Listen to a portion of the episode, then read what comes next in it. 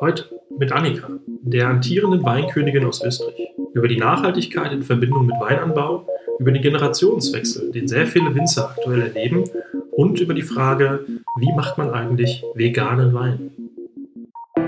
65375, der Podcast aus Österreich-Winkel. Mit Nachrichten, Tipps, spannenden Gesprächen und Meinungen aus unserer Stadt.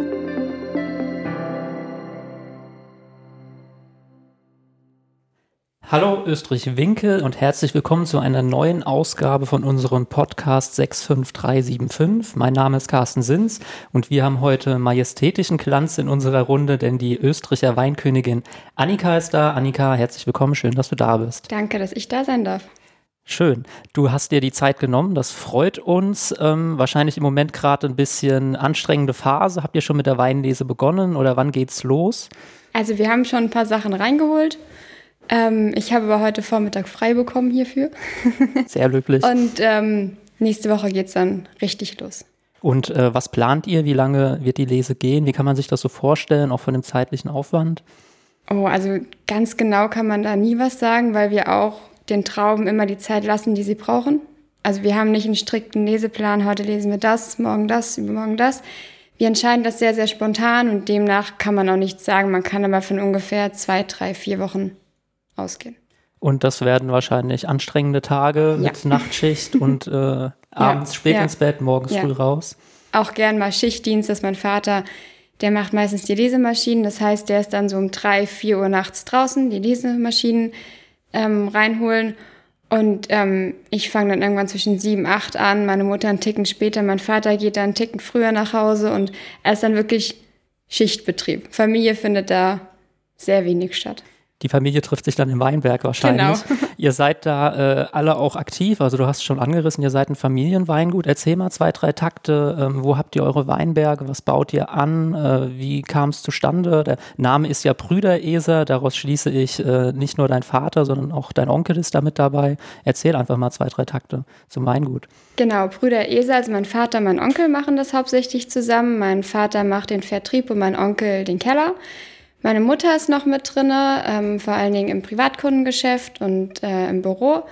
Dann haben wir noch einen Angestellten im Außenbetrieb. Und ähm, ich bin auch seit letztem Jahr jetzt, seit ich mit dem Studium begonnen habe, auch als Angestellte mit, äh, laufe ich mit. Und ähm, wo unsere Weinberge sind, wir unsere Weinberge sind hauptsächlich in Österreich. Wir haben auch ein paar Sachen in Mittelheim und Hallgarten. In Rauental haben wir auch eine Fläche Anbauen tun wir Riesling vor allem sichtlich, was im Rheingau ja ähm, die Hauptrebsorte ist. Wir haben aber auch Spätburgunder, wir haben auch Weißburgunder, ähm, sind da also auch ein bisschen breiter aufgestellt mit den Rebsorten als manch andere. Mhm, schön. Ähm, du hast gerade angerissen dein Studium. Ich gehe von aus, äh, wenn man in einem Weinbaubetrieb aufwächst und auch dort jetzt äh, mit anpackt, wird das Geisenheim sein, Hochschule Geisenheim? Genau. Was studierst du da genau? Ich studiere jetzt seit dem letzten Wintersemester 1920 internationale Weinwirtschaft. Bin sehr, sehr glücklich. also bis jetzt ist es der richtige Studiengang und ich glaube, das wird sich auch nicht ändern. Ähm, aber nur weil ich aus einem Betrieb komme, hatte ich nie die Verpflichtung, das zu machen. Also ich habe ja noch zwei jüngere Geschwister, die wollen momentan nicht in die Richtung gehen, das ist auch vollkommen okay. Und auch wenn wir alle drei gesagt hätten, wir wollen was komplett anderes machen, dann wäre das auch von meinen Eltern abgesegnet worden. Also ähm, wir hatten da nie irgendwie den Druck zu Hause. Und äh, du selbst aber kannst dir perspektivisch auch vorstellen, da noch stärker einzusteigen? Ist ja jetzt wahrscheinlich noch sehr früh auch sowas.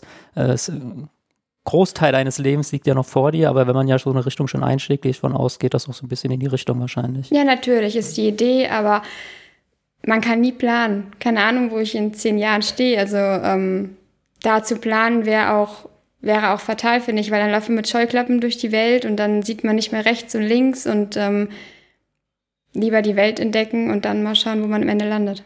Ein Stichwort, was ich jetzt auch im Moment spannend finde, was ich auch bei vielen Winzern in den Gesprächen mitkriege, Corona geht natürlich auch nicht an einem äh, Weingut vorbei. Wie erlebt ihr das im Moment? Wahrscheinlich auch ausgefallene Feste, Termine. Also wie spürt ihr das als Betrieb? Also es ist immer von abhängig, ob der Betrieb jetzt, ähm, welche Marketing-Schiene der fährt. Ob er vor allen Dingen an Privatkunden verkauft, an Fachhandel oder Gastronomie Wenn man an Privatkunden viel verkauft, dann äh, spürt man das nicht so stark, weil die ja trotzdem weiterhin konsequent da sind. Aber wir verkaufen halt 80 Prozent ähm, über Fachhandel und Gastronomie und der Fachhandel halt größtenteils auch wieder an die Gastronomie. Da kann man sich schon ausrechnen, was bei uns passiert ist. Also im, im ersten Quartal haben wir wirklich große Einbüßen gehabt. Ähm, wir sind froh, dass unsere Privatkunden uns weiterhin treu bleiben und äh, weiterhin einkaufen. Aber ähm, jetzt so langsam fängt wieder an, der Fachhandel interessant zu werden. Die Gastronomie kriegt wieder mehr Zulauf und ähm, aber es ist trotzdem fatale Einbußen, die man bis zum Ende des Jahres auch nicht mehr reinholen kann. Und äh, nächstes Jahr steht ja offen, ob es dann äh, schon wieder jedes Fest stattfinden kann, ob äh, ja. der, der, Markt auch der Stelle wieder anzieht. Wir sind mal gespannt, wie sich das alles entwickelt. Ich habe mal ein bisschen auf eurer Homepage gestöbert und äh, was ich auch sehr interessant fand, ähm, ihr baut veganen Wein an. Was hat es denn damit auf sich? Wir bauen veganen Wein an, das heißt zum Beispiel bei der, ähm, beim Filtern setzt du bestimmte Stoffe ein, damit der Trub sich absetzt. Und das machen wir mit, äh, nicht mit Gelatine, sondern mit Erbsenprotein. Das heißt, ähm, keine tierischen Stoffe drin, sondern alles rein pflanzlich vegan. Und vegan, das ist ja im Moment, sage ich auch mal, so ein bisschen modern, aber bei euch, das ist jetzt nicht nur, äh, sag mal, ein Marketing-Gag in Anführungszeichen, sondern da steckt wahrscheinlich mehr dahinter, sondern auch eine, ich sag mal, Lebenseinstellung wahrscheinlich. Genau. Also mein Vater und ich leben schon seit mehreren Jahren, auch bevor es getrennt ist, leben wir schon äh, vegan, also größtenteils. Ähm, einfach auch aus ethischen Gründen. Und zu Hause wird auch eigentlich zu den meisten Fällen vegan, vegetarisch gekocht. Hin und wieder mal Fleisch, wenn mein Bruder es möchte. Also es wird keiner gezwungen bei uns. Jeder kann auch das essen, was er möchte. Ähm, wenn aber Fleisch, dann aus einer guten Haltung. Und ähm, da setzen wir sehr, sehr viel Wert drauf. Insgesamt auf Lebensmittel. Und ähm, wenn man es einfach zu Hause lebt, dann prägt man es automatisch auch in den Beruf mit ein, wenn man die Möglichkeiten hat. Also wenn wir zum Beispiel auch Straußwirtschaft haben oder Schlemmerwoche, dann sind wir auch vegetan, vegan, vegetarisch unterwegs. Und ähm, es wird wirklich sehr, sehr gut angenommen hier im Rheingau. Also man sieht, dass es eine Nische ist und dass, es, dass die Leute das auch wollen. Wenn man draußen bei der Schlemmerwoche unterwegs ist, dann merkt man auch, als Vegetarier kriegt man noch was, aber als Veganer ist man eigentlich in den meisten Fällen aufgeschmissen. Also es ist wirklich so, wenn gutes Wetter ist, ähm, kriegt man am Wochenende bei uns nur was mit Reservierung. Also das Thema vegan ähm, ist ja wahrscheinlich jetzt äh, nicht das einzige bei euch im Weingut, sondern ich äh, vermute, ihr werdet wahrscheinlich auch beim Anbau insgesamt ein bisschen auf Ökologie und Nachhaltigkeit achten. Genau. Also zum Beispiel, äh, was mir als erst einfällt, ist, dass wenn wir zum Beispiel Traktoren kaufen, achten wir zum Beispiel nicht auf die Marke, sondern wir achten darauf, dass der Traktor leicht ist, kein großes Gewicht aufbringt, um keine große Bodenverdichtung zu machen. Das ist ja auch ein Thema Nachhaltigkeit. Ähm, wir setzen sehr viel auf Piwis, also pilzwiderstandsfähige Reben, ähm, weil man dann weniger spritzen muss. Man muss weniger Herbizide rausbringen. Ähm, ist einfach der komplette nachhaltigkeitsökologische Aspekt, den wir damit betrachten und ähm, den finden wir einfach sehr wichtig. Wir haben jetzt zum Beispiel neue Verpackungen, also neue Kartons, wo wir nichts mit ähm, Klebeband zukleben müssen, den man faltet.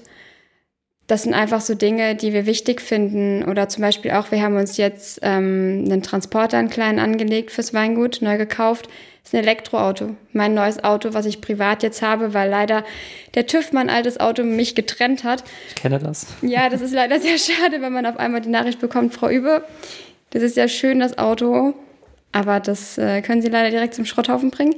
Ähm, ich habe mir ein Elektroauto zugelegt, eine kleine Zoe ähm, mit einer Reichweite von 110 bis 185 Kilometer und das reicht mir komplett aus und ähm, da muss man auch einfach mal den Sprung ins Ungewagte wagen, ins Ungewisse wagen und ähm, einfach mal sagen, ich probiere das jetzt aus.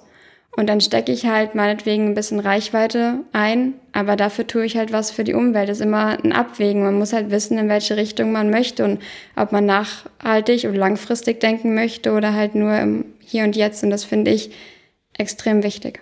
Und äh, merkt ihr auch, dass das eure Kunden honorieren? Also zum Beispiel Kunden bewusst sagen, weil ihr das so macht, komme ich jetzt zu euch. Natürlich muss am Ende des Tages der Wein schmecken, das ist klar. klar. Aber dass das auch äh, von Kunden tatsächlich auch wahrgenommen wird und als bewusste Entscheidung, dann gehe ich jetzt dorthin zu dem Weingut Brüder Eser und nicht irgendwo anders hin. Also wir haben schon öfter die Rückmeldung bekommen, ähm, wenn wir es dann erzählt haben, dass sie auf jeden Fall positiv dazu eingestellt waren, dass der mit Lob und ähm, Anerkennung uns gegenüber gebracht haben. Also es wird schon sehr darauf geachtet und vor allen Dingen auch in meiner Generation merke ich das, auch an der Uni. In jedem Fach eigentlich, selbst im Marketing, ist die Nachhaltigkeit ein Thema. Und ähm, es ist einfach ein Thema, was uns auch die nächsten Jahre mit beschäftigen wird, weil wir einfach mehr dran tun müssen. Und ich finde, da ist auch meine Generation ähm, sehr in der Verantwortung, auch etwas zu tun. Und wie gesagt, von der Uni Geisenheim kriegen wir das mit, mit sehr vielen Worten und sehr vielen Vorträgen auch mit. Nimmst du auch wahr, also so in deiner Generation, die sich jetzt explizit beim Thema Weinbau äh, aktiv engagiert, sei es jetzt unter den Weinköniginnen, Weinprinzessinnen oder auch einfach Kommilitonen, dass da auch einfach durch diesen Generationenwechsel sich wahrscheinlich was ändern wird in den nächsten 10, 20 Jahren in den Weingütern im Rheingau? Ich denke schon. Also ich habe eine Kommilitonin von mir, mit der bin ich sehr gut befreundet, die wohnt in der Pfalz und hat da ihr Familienweingut. Die setzen auch sehr drauf. Also das ist ähm, eine Schiene, die, die die nächsten Jahre hoffentlich, also ich hoffe wirklich, mehr bespielt wird und dass die Leute einfach mehr machen, auch von sich aus, ohne irgendwelche Zertifikate zu bekommen oder irgendwelche Wettbewerbe zu gewinnen, sondern einfach von sich aus sagen, ich möchte das und ich finde das wichtig. Ähm, weil wir leben einfach auf einer Welt und wir müssen alle auf diese Welt aufpassen und müssen da einfach alle an einem Strang ziehen und miteinander was tun für. Sehr löblich. ähm, was ich jetzt persönlich nochmal spannend fände, Stichwort Familienweingut. Du hast jetzt auch schon ein paar Mal deinen Vater erwähnt. Ich könnte mir vorstellen, an sich ist das natürlich eine schöne Sache, mit der Familie da gemeinsam äh, also zu arbeiten, in Anführungszeichen. Ähm, Gibt es da dann auch mal Kabeleien, also jetzt gerade auch zwischen, das kennt man ja aus jedem Haushalt, so zwischen den Generationen, also nach dem Motto, ähm, ich würde das jetzt aber anders machen, Papa, äh, und der Papa sagt, naja, ähm, ich weiß schon, wie das läuft, ich mache das jetzt schon im 10., 20., 30. Jahr, lass uns das jetzt erstmal so machen. Also ist das eher so ein Miteinander oder ein befruchtendes Gegeneinander, sage ich mal? Wie kann man sich das so vorstellen? Äh, dadurch, dass du jetzt ja auch äh, bald vom Fach sein wirst, du studierst das, bringst du ja da auch Expertise ein, vielleicht auch eine andere, als die Generation vor dir irgendwann gelernt hat? Also wie du ja schon angesprochen hast, ja jeder, wenn er mal an seine Familienzeit zurückdenkt, da gab es immer Kabeleien. Und dann, auch wenn man nicht zusammen gearbeitet hat, sondern nur zusammen gelebt hat, da gab es immer Reibereien über verschiedenste Themen und manchmal über Themen, wo man eine halbe Stunde später gedacht hat, das war jetzt totaler Irrsinn, sich darüber zu kabbeln. Aber natürlich ist eine andere Sache, als wenn man jetzt nur zusammen lebt, sondern auch noch irgendwie Arbeitszeit miteinander verbringt, weil man einfach mehr, viel mehr Zeit aufeinander sitzt. Ähm, klar gibt's da hin und wieder Kabeleien, aber das wird jedem ja klar sein. Ähm, aber ich muss sagen, dass meine Eltern sehr offen sind auch gegenüber neuen Innovationen und gegenüber neuen Stellungsweisen in verschiedenen Themen. Also ich muss sagen, wenn ich mit Ideen aus der Uni komme, die werden aufgenommen und ähm, auch drüber nachgedacht. Genauso ist aber auch so, dass ich natürlich auf meine Eltern auch zugehen muss. Also es ist nicht immer nur so, dass die ältere Generation den Jungen entgegenarbeiten muss, sondern auch die Jungen den, Al den Älteren entgegenarbeiten muss. Also mein Vater hat vor allen Dingen dieses große Fachwissen, also was ich sehr, sehr beneide und auch äh, sehr honoriere, ist, mein Vater geht die, fährt an den Weinbergen vorbei im Herbst und sieht schon aus dem Auto teilweise raus, ob der jetzt noch hängen bleiben kann oder gelesen werden kann. Und das ist einfach ein Fachwissen, was ich noch gar nicht haben kann. Diese jahrelange Erfahrung und dieses jahrelange, er weiß, wie seine Weinberge sind. Mein Onkel weiß, wie er welchen Wein und welche Trauben im Keller behandeln muss, weil er einfach seine Pappenheimer kennt.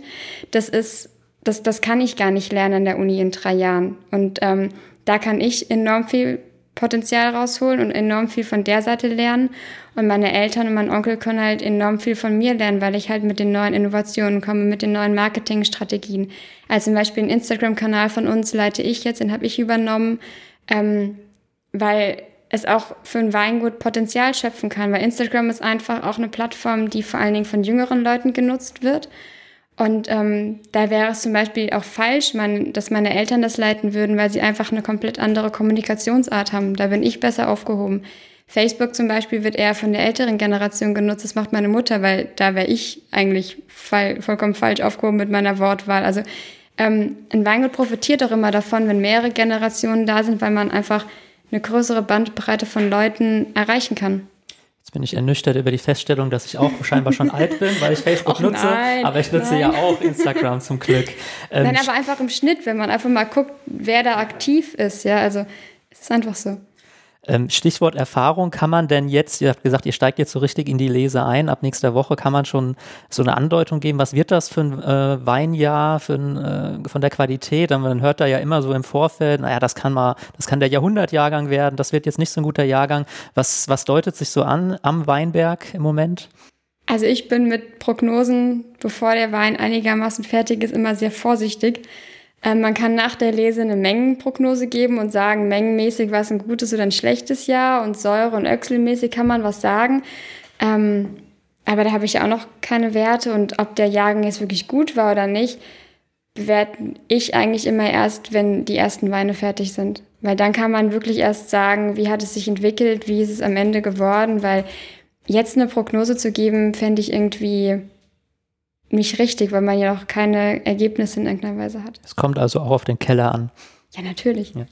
ähm, jetzt studierst du an der Hochschule Geisenheim. Das ist ja mehr oder weniger ein Vollzeitjob in Anführungszeichen. Äh, du arbeitest im Weingut aktiv mit. Du wirst ein Privatleben haben, wie jeder andere junge Mensch ja. auch, was natürlich Zeit in Anspruch nimmt. Und dann hast du aber noch ein spannendes, nennen wir es mal Hobby, vielleicht ist es auch eine Passion. Du bist noch Österreicher Weinkönigin. Wir hatten es ja eingangs erwähnt. Erzähl doch mal einem Naivling wie mir, wie wird man denn überhaupt Österreicher Weinkönigin? Äh, das ist ja nicht so wie äh, früher im Mittelalter, sondern da gibt's ja äh, schon diverse Wege, wie man da reinkommen kann. Also wie, wie kam es dazu? Wie hast du jetzt gesagt, ich möchte das werden? Und erzähl mal so ein bisschen, was ist so ein Tages- oder so ein Wochenablauf von der Weinkönigin? Vielleicht mal im, im Normalbetrieb und wahrscheinlich jetzt ja auch durch Corona ein bisschen, sieht ein bisschen anders aus als im Normalbetrieb, ja. Also bei mir hat sich das schon sehr früh rauskristallisiert. Also mein Vater hat ja mit das Lähnchenfest organisiert in Österreich. Ich weiß nicht, ob das hier noch ein paar Leute kennen. ja, Stichwort alt. Nein, ich kenne es ja auch. Also, ne? Ähm, also mein Vater ist ja mitorganisiert und äh, der stand halt auch auf der Bühne bei den Eröffnungen und dann waren immer die ganzen Weinmeistäten um ihn rum und die Bernadette Eser ist ja auch eine Verwandtschaft von mir und die habe ich halt auch immer gekannt und ich durfte dann manchmal mit auf die Bühne und mit eröffnen und ich fand es immer so schön mit den ganzen Weinmeistäten. Also eigentlich wollte ich Weinmaistät werden, seit ich ein kleiner Knirps bin. Ähm, das hat sich dann aber irgendwie, habe ich das dann nicht mehr so richtig ähm, weiterverfolgt und dann war es aber so, dass mein Vater auf einmal ähm, 2015 nach Hause kam und einfach so beim Abendessen erzählt hat, ja, Annika, ne, zwei Wochen wirst du gekrönt. Und ich so, was? Meine Mutter auch so, was? Weil das die Sache war nämlich die, dass meine Eltern einen Tag vorher kirchlich geheiratet haben. Ähm, ja, die sind noch nicht so lange verheiratet, aber schon Ewigkeiten zusammen, also von daher. Und ähm, die haben halt Samstag geheiratet und Sonntag war die Krönung. Das heißt, wir alle ein bisschen verschlafen dann zu der Krönung hin. Ich in einem geliehenen Dirndl von der Bernadette weil Dindel war halt auch nicht mehr, weil zwei Wochen vorher, wo soll man dann schnell was herbekommen? Ähm, dann wurde ich gekrönt. Und dann 2018 wurde ich zur Weinkönigin gekrönt. Ähm, nächstes Jahr werde ich wahrscheinlich meine Krone abgeben müssen. Und die unter mir wollen auch mal aufsteigen. Ich habe ja drei Prinzessinnen unter mir. Sind ja in Österreich momentan ziemlich, ziemlich groß. Und ähm, wie ein normaler Wochenablauf ist. Also im Sommer ist wirklich so, man ist jedes Wochenende unterwegs wenn man alle Termine mitnimmt, was man aber zeitlich eigentlich gar nicht schaffen kann, wenn man noch ein Studium nebenbei hat. Das funktioniert leider nicht. Im Winter haben wir auch Termine, nicht so viele, aber ein paar. Dann ähm, hat man hin und wieder noch Weinproben. Also ich habe normalerweise, wenn kein Corona da ist, im November immer eine Weinprobe von 300 Leuten ungefähr ein Sängerverein in Wiesbaden ähm, lädt mich da jedes Jahr aufs Neue ein, wo ich mich immer sehr drüber freue, weil es immer ein sehr, sehr witziger Abend ist. Aber singen musst du nicht? Nee, zum Glück nicht. Dann würden alle abhauen. Also das wäre keine gute Idee. ähm, ja, also das sind so die Aufgaben, die man mitnimmt. Und äh, Stichwort Lähnchenfest und äh, jedes Wochenende unterwegs. Was würdest du jetzt als äh, Österreicherin, als Rheingauerin sagen? Was ist so dein Lieblingsfest im Rheingau? Boah, ich finde es immer eine schwierige Frage, weil jedes Fest hat so seine Besonderheiten. Also ähm, das Geisenheimer Lindenfest zum Beispiel, das ist immer, finde ich, sehr familiär da unter der Linde. Das ist sehr schön. Ähm, Natur pur in Hattenheim ist aber auch sehr schön. Also ich bin da immer so richtig festlegen möchte ich mich nicht, aber ich fand jetzt die Jazzwoche, mit der bin ich letztes Jahr zum ersten Mal in Kontakt gekommen, weil die bei uns auf dem, im Weingut auch eine Veranstaltung hatten. Die haben ja immer an verschiedenen Orten Jazzkonzerte, auch bei verschiedenen Winzern.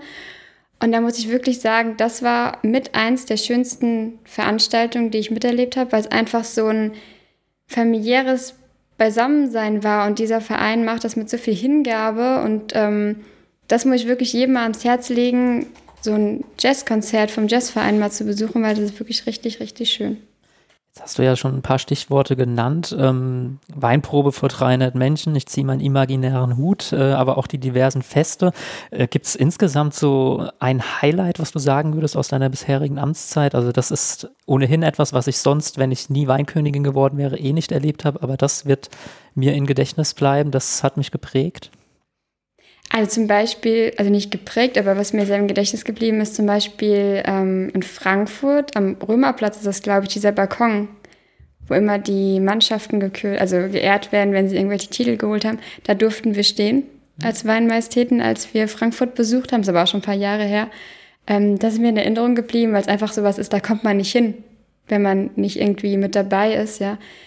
Was aber insgesamt, was ich sagen muss, diese Zeit prägt einen enorm also wenn ich mich jetzt vor fünf Jahren rückblickend anschaue, ich war nicht so offen und auch nicht so, dass ich auf Leute zugegangen bin. Man lernt wirklich sehr viel, auch vor allen Dingen vor Leuten zu sprechen. Das hat mir auch im mündlichen Abi extrem viel geholfen. Einfach, man steht manchmal im Abi und denkt sich so, ich kann jetzt nichts mehr sagen, ich habe keine Ahnung, ich muss kurz nachdenken. Und einfach diese Lücke zu füllen mit irgendwelchem Gerede dazwischen, dass man da nicht steht und nichts sagen muss, ähm, das lernt man einfach. Auch dieses Freisprechen. Also am Anfang, wenn man Weinmajestäten beobachtet, am Anfang haben sie immer noch Zettel in der Hand und zittern. Das sieht man dann am Zettel. Ähm, und nach ein paar Jahren oder nach ein paar, nach einem halben Jahr steht man da oben und ähm, überlegt sich kurz vorher, was man sagt. Also man denkt sich nicht vorher eine komplette Rede aus, sondern ähm, man wird immer sicherer und immer freier und es ist auch kein Problem mehr, auf einmal was zu sagen. Also da hat es wirklich einen Vorteil, dass man Prinzessin und Königin ist.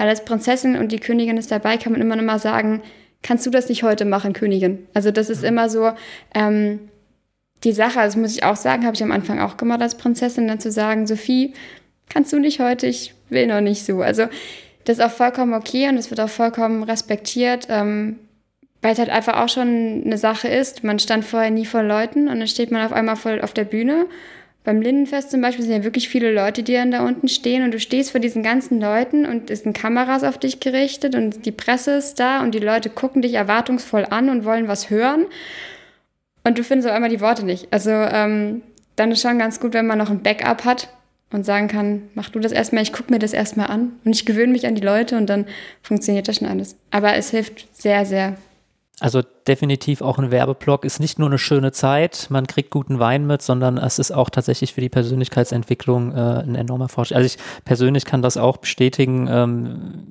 auch über die politische Schiene ist man ja immer bei den klassischen Terminen, bei den Eröffnungen und ähm, da machen äh, viele von den jungen Damen also eine enorme äh, Entwicklung mit. Also von daher äh, kann ich auch nur den Hut vorziehen. Und meins wäre es, glaube ich, nicht, dann so ein Fest zu eröffnen äh, vor mehreren hundert Personen, die einen dann alle angucken und man muss den Weinspruch dann auch korrekt äh, äh, beenden. Da ähm, finde ich gut.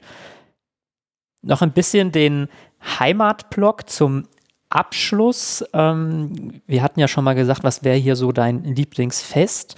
Ähm, was sagst du als Österreicherin? Wir leben hier im schönen Rheingau. Was ist so dein Lieblingsort? Wo verbringst du so gern deine Freizeit, äh, wenn du jetzt mal nicht an der Hochschule bist, nicht im Weinberg stehst, vielleicht auch in der Freizeit im Weinberg? Ich weiß es nicht. Ähm, Freizeit Weinberg auch hin und wieder natürlich, wenn ausgeholfen werden muss. Ähm, aber ich muss sagen, die Klostermauer, ich weiß nicht, ob ihr den Ort oben kennt in ja. Österreich, das ist ein sehr, sehr schöner Platz. Also auch im Winter, dadurch, dass die Klostermauer auch die Wärme fängt und speichert, ist es da auch immer recht warm. Also ähm, es ist gar nicht schlecht. Wir haben da auch einen großen Weinberg. Ähm, aber abgesehen davon hat man da, ich finde auch einfach einen schönen Blick und es ist äh, ein Ort, wo ich auch gerne bin. Aber auch die Rheinwiesen unten in Geisenheim sitzt man auch sehr gut mit den Freunden nach der Uni einfach mal. Natürlich im Sommer, im Winter ist natürlich zu kalt. Ähm, aber das ist auch ein sehr, sehr schöner Platz. Also ich finde, wir haben im Rheingau schon viele schöne Plätze. Und das habe ich gemerkt, als ich einen Monat in der Pfalz war, also in Bockenheim unten und ähm, Praktikum gemacht habe. Und ich halt dann jeden Freitag wieder hier hochgefahren bin. Dann stand ich auf der Fähre von Bingen nach Rüdesheim und habe den Rheingau gesehen. Und jedes Mal, das ist kein Scherz, ist mir wirklich so ein Lächeln wieder aufs Gesicht gekommen, weil ich dann erst wieder gemerkt habe, eigentlich, ähm, wie schön es ist. Und dass wir manchmal einfach durch den Rheingau fahren und das einfach gar nicht mehr richtig sehen, weil wir einfach so im Trotz sind. Ja, also einfach mal wieder den Rheingau entdecken. Und das äh, ist vielleicht auch ein Vorteil von Corona. Man muss auch mal das Positive an Sachen sehen, dass man einfach mal seine Region wieder kennenlernt und auch einfach mal sieht, dass man nicht immer unbedingt wegfahren muss, sondern auch vor Ort schöne Sachen hat. Also das geht mir auch so, sei es, wenn ich von der Arbeit komme oder irgendwie von aus dem Urlaub, man fährt in den Rheingau rein und es ist direkt so ein, so ein, so ein heimeliges Gefühl und ähm, dann die B42 spätestens dann, wenn sie den Knick macht äh, und äh, man erkennt den Rhein wieder. Äh, oben im Norden sieht man die Weinberge, das äh, kann ich bestätigen. Weinkönigin bist du, jetzt äh, machen wir mal gedanklich das Spiel, du wärst einen Tag tatsächlich Königin von Österreich oder von Österreich-Winkel. Was wäre denn etwas, was du ändern würdest, verbessern würdest? Was könnte man noch besser in unserer schönen Stadt, in unserer schönen Region machen? Was mir da zuerst einfällt, ist Richtung jugendliche Kinder, weil ich ähm, bin jetzt 21, das heißt, es ist ja auch noch nicht so lange her, dass ich dann als Jugendliche hier im Ort irgendwie aktiv war und ich einfach gemerkt habe, dass eigentlich ab zwölf man irgendwie gar keine Möglichkeiten mehr hat, irgendwie irgendwo hinzugehen oder irgendwie was zu tun, irgendwas zu machen. Ähm, oder auch die, die Schiene mit dem Kinderlärm, in Anführungszeichen. Also, dass da einfach, finde ich, an manchen Stellen viel zu wenig Akzeptanz ist, dass einfach Kinder auch vielleicht in der Mittagsruhe auch mal draußen sind. Also, dass da viel zu viel ähm, negativ gesprochen wird aber auch ein bisschen mehr Wertschätzung gegenüber den Winzern. Also wenn man dann im Herbst durch die Weinberge fährt, mit dem Auto natürlich, weil man von einem Weinberg zum nächsten kommen möchte und die Fußgänger nicht zur Seite gehen, obwohl sie eigentlich sehen, das Auto ist streckig, ich bin dreckig innen drinne und ähm, ich habe eigentlich das Essen für die Lesehelfer draußen und möchte das eigentlich nur rausbringen und man sich dann manchmal rumschlagen muss, damit dass man dann da durchkommt. Ähm, das finde ich ein bisschen schade, weil wir sind ja auch dafür da, dass wir diese Kulturlandschaft haben. Sonst hätten wir die ja in dieser Form gar nicht und die Leute würden hier nicht in den Rheingau kommen und der Rheingau wäre nicht so bekannt. Und einfach da so ein bisschen die Wertschätzung uns auch gegenüber zeigen. Und oft sind das ja nicht nur die Fußgänger in den Weinbergen, sondern auch andere PKWs, die da eigentlich gar nicht hingehören. Man ist da ja immer manchmal überrascht, was sich da alles äh, so tummelt, vor allem an Wochenenden und an sonnigen Tagen. Das erkennt man aber eigentlich immer ganz gut, weil wir Winzer haben nämlich eine Durchfahrtsgenehmigung im Auto unten kleben. So ein kleiner Zettel. Und daran erkennt man eigentlich immer ganz gut, ob der hier durchfahren darf oder nicht. Da muss ich vielleicht doch Winzer werden, damit ich mich da frei ja. bewegen kann. Das merke ich mir. Oder einfach durch den Ort fahren. Das geht natürlich auch. Annika, vielen Dank. Das Gerne. war sehr spannend, hat mich gefreut. Und das war unsere heutige Ausgabe 65375, der Podcast für Österreich-Winkel. Das war der 65375 Podcast, präsentiert von der SPD Österreich-Winkel. Ab sofort nie mehr eine Ausgabe verpassen. Abonnieren Sie unseren Podcast auf Spotify, iTunes, Deezer oder YouTube und bleiben Sie auf dem Laufenden.